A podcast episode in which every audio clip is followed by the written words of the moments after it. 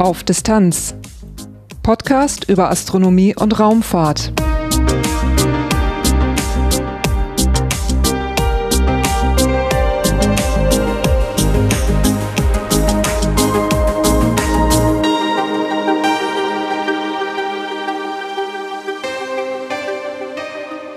Hallo und willkommen bei Auf Distanz. Dieses ist Episode 33, erschienen am 11. April 2018. Heute geht es wieder um Kurzmeldungen aus Astronomie und Raumfahrt. Danach gibt es einen klitzekleinen Hinweis auf ein astronomisches Ereignis und es folgen einige Veranstaltungstipps. Ganz zum Schluss gibt es dann eine Ankündigung in eigener Sache und die fällt dieses Mal ein bisschen spannender aus als sonst. Durch die Sendung führt sie Lars Naber. Kurzmeldungen. Los geht's mit den Kurzmeldungen aus dem Bereich der Astronomie. Die erste Meldung kommt vom Very Large Telescope der Europäischen Südsternwarte ESO.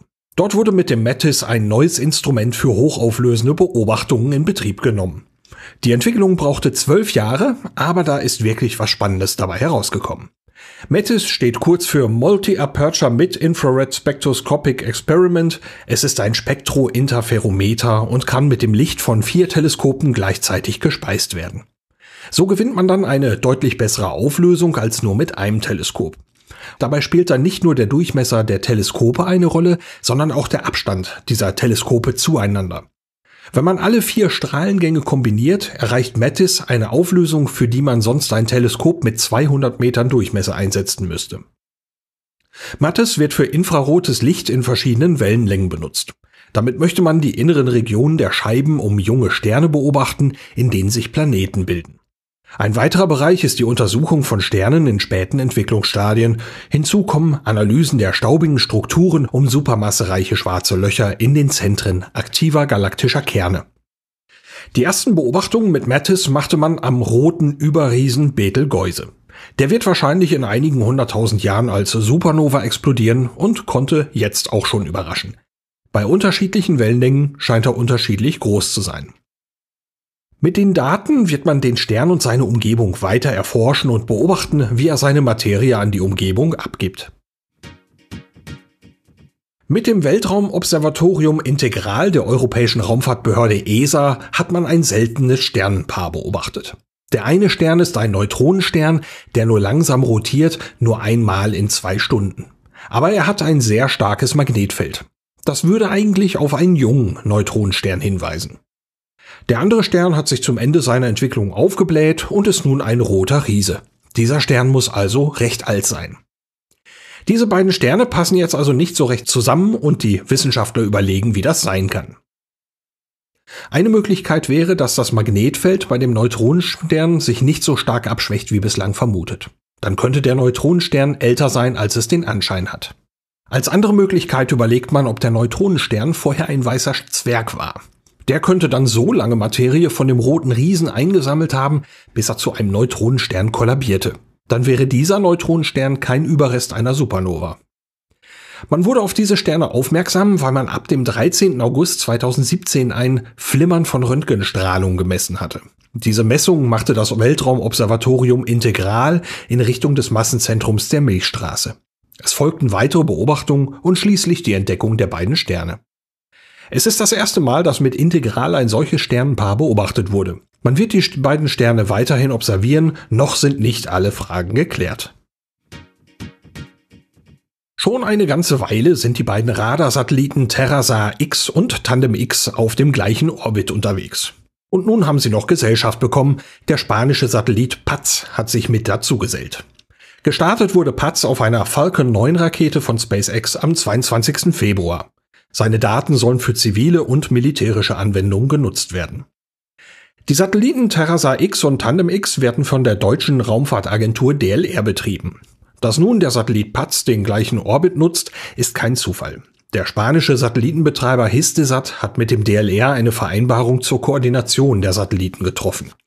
Paz nutzt nicht nur den gleichen Orbit, sondern kann auch genau die gleichen Messungen machen. Die Breite des erfassten Bereiches und die Aufnahmemodi sind also die gleichen wie bei den deutschen Satelliten. Die Satelliten können durchschnittlich alle 24 Stunden denselben Ort erfassen und eine Aufnahme wiederholen. Alle elf Tage wird ein Ort mit genau den gleichen Aufnahmevoraussetzungen überflogen. Durch die Koordination der Satelliten kann man diese Zeiträume jetzt noch verkürzen und künftig Aufnahmen schneller zur Verfügung stellen. Kommen wir nun zu den Meldungen aus der Raumfahrt. Im Copernicus-Programm der Europäischen Raumfahrtagentur ESA startet bald der nächste Satellit. Er ist Sentinel 3B und soll am 25. April vom russischen Weltraumbahnhof in Plesetsk gestartet werden. Der Satellit ist am 18. März in Plesetsk angekommen, nun sind die Vorbereitungen in vollem Gange. Sentinel 3B wird den gleichen Orbit wie Sentinel 3A haben, aber um 140 Grad versetzt. Sentinel 3A ist bereits seit dem 16. Februar 2016 im All.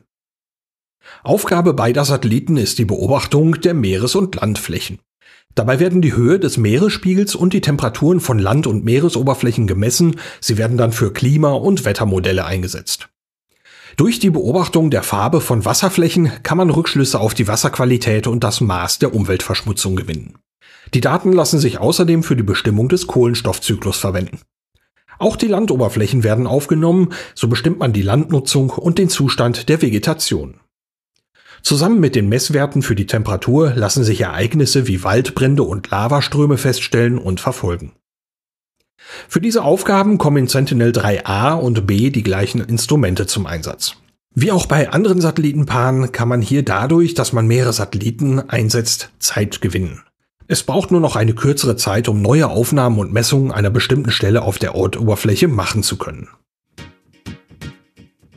Auch im Jahr 2018 gibt es wieder den europäischen CanSat-Wettbewerb. Dafür steht inzwischen der Veranstaltungsort fest. Die Startkampagne wird vom 28. Juni bis zum 1. Juli auf Santa Maria stattfinden, der südlichsten Insel der Azoren. 18 Teams werden teilnehmen, bestehend aus den Gewinnern der nationalen Wettbewerbe. Hinzu kommt ein Team aus Ungarn, das von der ESA direkt ausgewählt wurde. Die Koordination vor Ort übernimmt der Regional Fund for Science and Technology FRCT zusammen mit lokalen Partnern.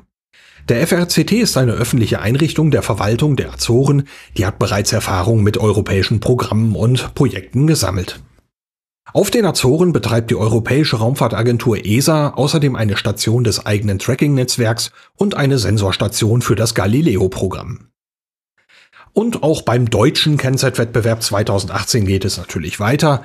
Die teilnehmenden Teams wurden bekannt gegeben und vorgestellt. Es gab einen Workshop für die beteiligten Lehrer und in den nächsten Monaten werden die Teams nun die Kensets bauen. Die Startkampagne findet dann vom 17. bis zum 21. September statt. Am 17. Februar startete das Deutsche Zentrum für Luft- und Raumfahrt eine Forschungsrakete im Rahmen des Marfois Höhenforschungsprogramms. Die Rakete Morpheus 7 wurde vom schwedischen Raketenstartplatz S-Range gestartet und erreichte eine Höhe von knapp 250 Kilometern. Während des Flugs gab es mehr als sechs Minuten Schwerelosigkeit an Bord. Die wurde dann für Experimente aus verschiedenen Fachgebieten genutzt. Das waren dieses Mal Raumfahrt, Materialphysik und Gravitationsbiologie. Man untersuchte die Schallausbreitung in granularen Medien und die Bewegung von Mikroschwimmern. Bei der Materialphysik ging es um die Erstarrung von Aluminium-Kupferlegierungen. Mit Röntgenstrahlung kann man dabei die Bildung kristalliner Strukturen verfolgen. Mit den Ergebnissen kann man Modellrechnungen verbessern und Gussprozesse optimieren. Im Biologiebereich erforscht man die Genexpression von Stammzellen und neuronalen Zellen. Diese Zellen werden in unterschiedlichen Stadien des Fluges chemisch fixiert, sodass man nach der Bergung die Auswirkungen der Gravitation untersuchen kann. In einem weiteren Biologie-Experiment ging es um die Durchlässigkeit von Biomembranen. Es gibt Anhaltspunkte, dass sich die in Schwerelosigkeit verändern kann. Das kann dann die Wirksamkeit von Medikamenten beeinflussen. Das Morpheus-Programm gibt es seit zehn Jahren. Morpheus steht dabei kurz für Materialphysikalische Experimente unter Schwerelosigkeit. Das Programm soll einen unabhängigen und regelmäßigen Zugang zu Experimenten in der Schwerelosigkeit bieten. Das James Webb Space Telescope, kurz JWST, ist ein Weltraumteleskop der NASA, der ESA und der kanadischen Raumfahrtagentur CSA. Das Teleskop gilt als Nachfolger des Hubble Space Telescope. Mit rund 20 mal 14 Meter ist das Teleskop ein ordentlich großer Brocken und technisch ist es auch sehr anspruchsvoll und das scheint sich auch in seiner Geschichte wieder zu spiegeln. Ursprünglich hieß das Projekt einmal Next Generation Space Telescope, NGST. Es sollte kostenarm realisiert werden und eigentlich im Jahr 2007 starten. Im Laufe der Zeit gab es aber immer wieder Projektänderungen und dabei wurde der Start immer weiter nach hinten verschoben und es gab auch immer höhere Kosten. Auch wenn es nun Fortschritte gibt, hat man den Starttermin im Jahr 2019 nun aufgegeben. Man untersucht nun, ob ein Start im Mai 2020 möglich ist. Das JWST soll nach dem Start am Lagrange-Punkt L2 platziert werden, etwa 1,5 Millionen Kilometer von der Erde entfernt, so dass sich dann die Erde zwischen dem Teleskop und der Sonne befindet. Das Teleskop soll nach dem Licht der ersten Sterne und Galaxien nach dem Urknall suchen, aber man möchte auch Galaxien, Sterne und Planetensysteme beobachten. Dabei soll auch die Eignung für Leben untersucht werden. Die Mission ist für mindestens fünf Jahre vorgesehen, soll aber nach Möglichkeit zehn Jahre dauern. Die Erforschung von Exoplaneten wird immer weiter vorangetrieben. Neben den bodengestützten Ansätzen, von denen man hier im Podcast auch immer wieder hört, gibt es natürlich auch Satelliten, die sich mit Exoplaneten befassen und auch Pläne dafür. Eine dieser Pläne betrifft eine Mission namens Ariel. Ariel steht kurz für Atmospheric Remote Sensing Infrared Exoplanet Large Survey Mission. Diese Mission wurde von der Europäischen Raumfahrtagentur ESA in das Cosmic Vision Programm aufgenommen. In diesem Programm werden langfristige Planungen für Weltraummissionen vorgenommen. Der aktuelle Zyklus betrifft den Zeitraum von 2015 bis 2025. Eines der Hauptthemen von Cosmic Vision ist die Erforschung von Grundbedingungen für die Bildung von Planeten und die Entstehung von Leben. Und da passt die Ariel-Mission sehr gut hinein. Ariel soll sich mit Exoplaneten befassen, von der Entstehung bis zur Weiterentwicklung. Dazu sollen die Atmosphären von Hunderten von Exoplaneten untersucht werden, die um verschiedene Arten von Sternen kreisen. So möchte man Gemeinsamkeiten und Unterschiede der einzelnen Systeme bestimmen. Ausgewählt werden warme und heiße Exoplaneten, die auf engen Umlaufbahnen ihre Sterne umkreisen. Wenn der Planet zwischen Satellit und Stern hindurchzieht, wird die Verdunklung des Sterns mit einer Genauigkeit von 10 bis 100 Millionstel Teilen vermessen. Dabei kann man auch Rückschlüsse auf die Chemie in der Atmosphäre des Exoplaneten bekommen.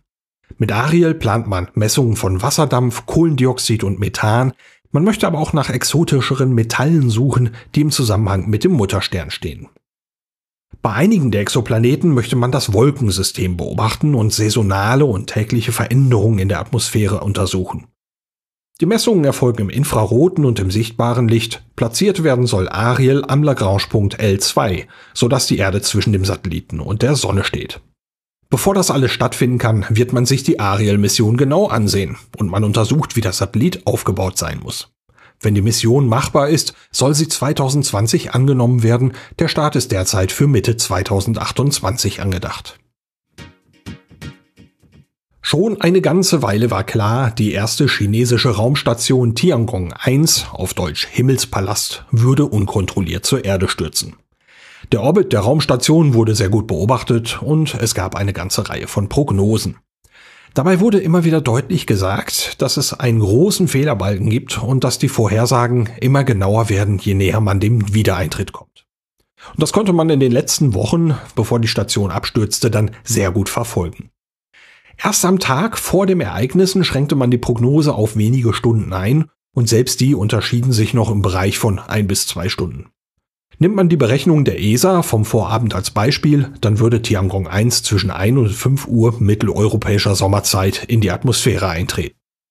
Der eigentliche Absturz, der lag dann auch da drin, der fand am 2. April statt um etwa 2.16 Uhr mitteleuropäischer Sommerzeit. Was von Tiangong 1 übrig blieb, stürzte westlich von Südamerika in den Pazifischen Ozean. Und dabei ging sie ganz zufällig in der Nähe eines sehr menschenarmen Bereichs herunter, die South Pacific Ocean Unpopulated Area. Die wurde von der Raumfahrt sowieso immer wieder schon für kontrollierte Wiedereintritte benutzt. Das Zentrum dieses Bereichs wird auch Pazifischer Pol der Unzugänglichkeit oder auch Point Nemo genannt. Kein anderer Punkt auf der Erde ist in allen Richtungen weiter von Land und Inseln entfernt. Und auch wenn das nun Zufall war, das hätte wohl kaum besser laufen können. Tiangong 1 war die erste chinesische Raumstation. Sie wurde am 29. September 2011 ins All gestartet. Am 8. November führte China mit der Mission Shenzhou 8 das erste eigene Andockmanöver aus, Mit Shenzhou 9 wurde die Station im Juni 2012 das erste Mal betreten. Shenzhou 10 war ein Jahr später, also im Juni 2013, die zweite bemannte Mission und gleichzeitig die letzte Mission zu Tiangong 1. Die Raumstation stellte nach Angaben Chinas am 16. März 2016 ihren Dienst ein. Der Nachfolger ist schon im All. Tiangong 2 wurde am 15. September 2016 gestartet. Genau wie Tiangong 1 ist sie nicht als dauerhafte Raumstation geplant, sondern man möchte damit Technologien erforschen. Mit denen möchte man dann eine permanente Raumstation bauen. Aber noch ist der Tiangong 2 von den Chinesen oben, die wiegt etwa 8,6 Tonnen, ist etwas über 10 Meter lang und hat knapp dreieinhalb Meter Durchmesser. Tiangong 1 war genauso groß und hatte mit 8,5 Tonnen ein ähnliches Gewicht. Ein Roboter steht auf dem Mars. Er untersucht Solarpaneele und liefert einem Astronauten im Orbit Informationen.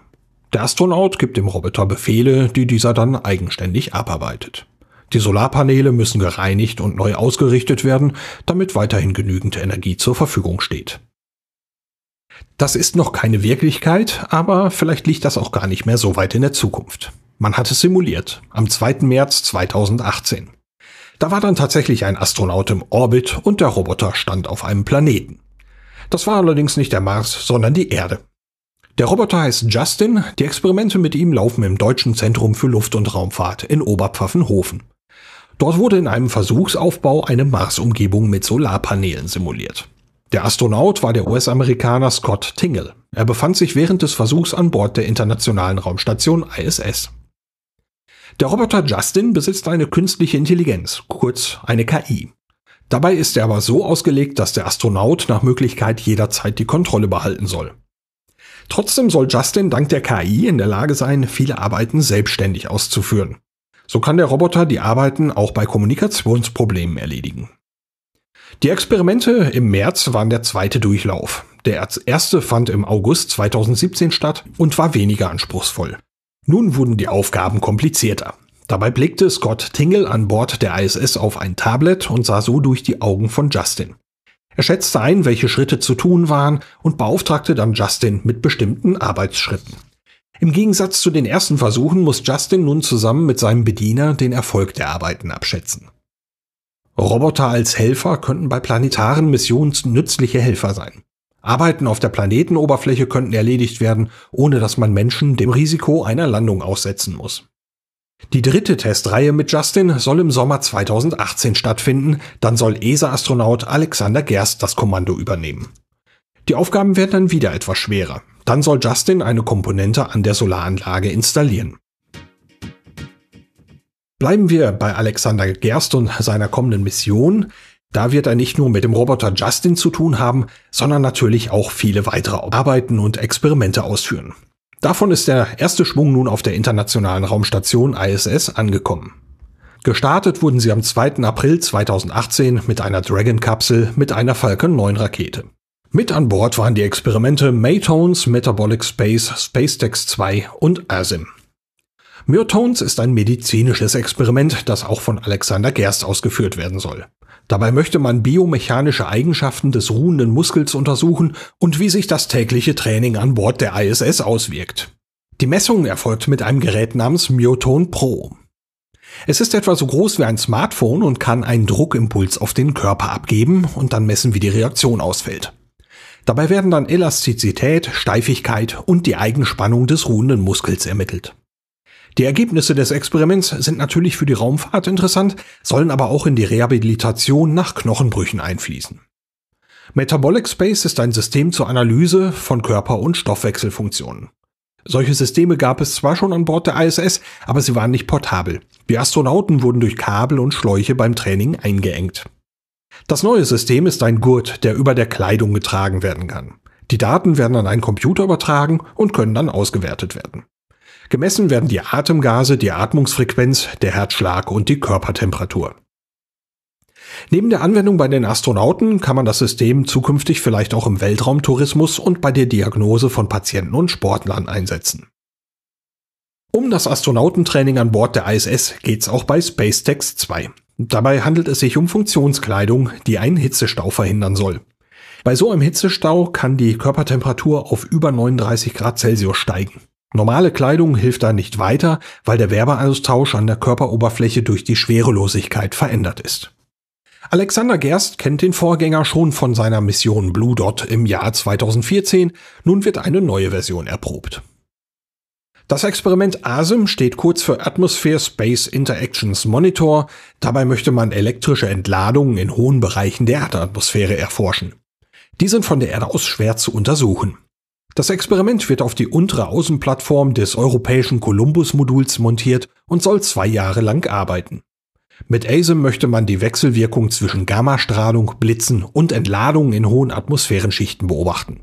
Mit den Ergebnissen möchte man die Auswirkungen auf die Erdatmosphäre und das Klima bestimmen. Im Juli 2020 soll die nächste ExoMars-Mission ins All starten. Dabei arbeiten die Europäische Raumfahrtagentur ESA und die russische Agentur Roskosmos zusammen. Im März 2021 sollen dann eine Oberflächenplattform und ein Rover auf dem Mars landen. Diese Mission wird natürlich vorbereitet und im Rahmen dieser Vorbereitung hat die ESA nun einen Fallschirm getestet. Es ist der größte Fallschirm, der je für eine Mars-Mission geplant wurde. Er hat einen Durchmesser von 35 Metern. Beim Test wurde eine Last mit dem zusammengelegten Fallschirm aus 1,2 Kilometern Höhe ausgeklinkt. Zunächst wurde ein kleinerer Pilotfallschirm geöffnet, er hat knapp 5 Meter Durchmesser und dient zum Herausziehen des großen Fallschirms. Der wurde dann 12 Sekunden später ausgefaltet. Der Test war ein Erfolg, aber das war natürlich noch nicht alles. Die Erdatmosphäre so nah an der Oberfläche ist anders beschaffen als die Marsatmosphäre. Man wird also weitere Tests in größeren Höhen durchführen. Die dünnere Luft da oben erlaubt dann bessere Vergleiche. Dort wird dann die Testlast mit dem Fallschirm aus etwa 30 Kilometern Höhe ausgeklingt. Ziel des Ganzen ist, man möchte bei der ExoMars 2020 Mission etwa 2000 Kilogramm Gewicht sicher auf dem Mars landen.